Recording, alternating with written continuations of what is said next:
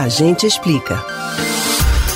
O acesso às informações bancárias na palma da mão revolucionaram a vida de muita gente. Poder fazer pagamento, transações, Pix e conferir o valor da conta a qualquer momento é muita praticidade. Mas tudo isso é muito bom quando é você usando o seu próprio celular.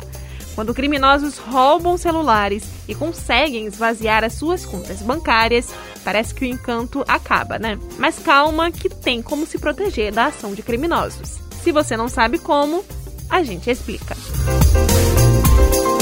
Para se proteger desse tipo de golpe, é fundamental redobrar os cuidados com as configurações de segurança do celular e dos aplicativos. Isso porque o aparelho guarda muitas informações que podem permitir que os criminosos recuperem ou mudem as senhas usando, por exemplo, dados armazenados em e-mails, redes sociais ou em outras ferramentas disponíveis no celular. Para se proteger, a Federação Brasileira de Bancos, FEBRABAN, sugere as seguintes dicas. Use sempre uma configuração de bloqueio da tela do início do celular e opte pela opção de bloqueio automático mais rápida.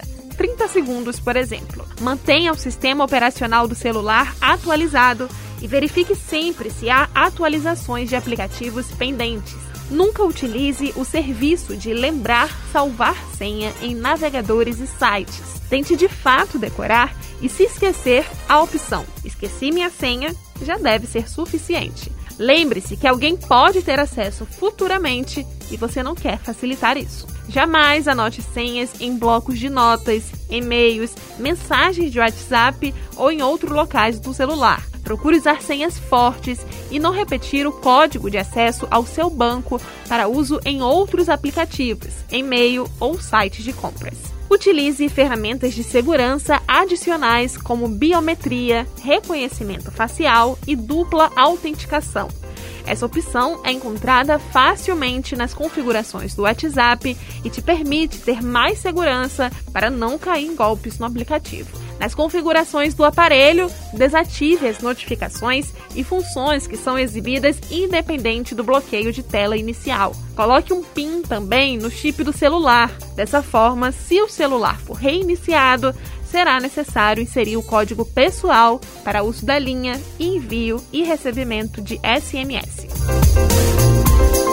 Você pode ouvir novamente o conteúdo desse ou de outros A Gente Explica no site da Rádio Jornal ou nos principais aplicativos de podcast: Spotify, Deezer, Google e Apple Podcasts. Beatriz Albuquerque para o Rádio Livre.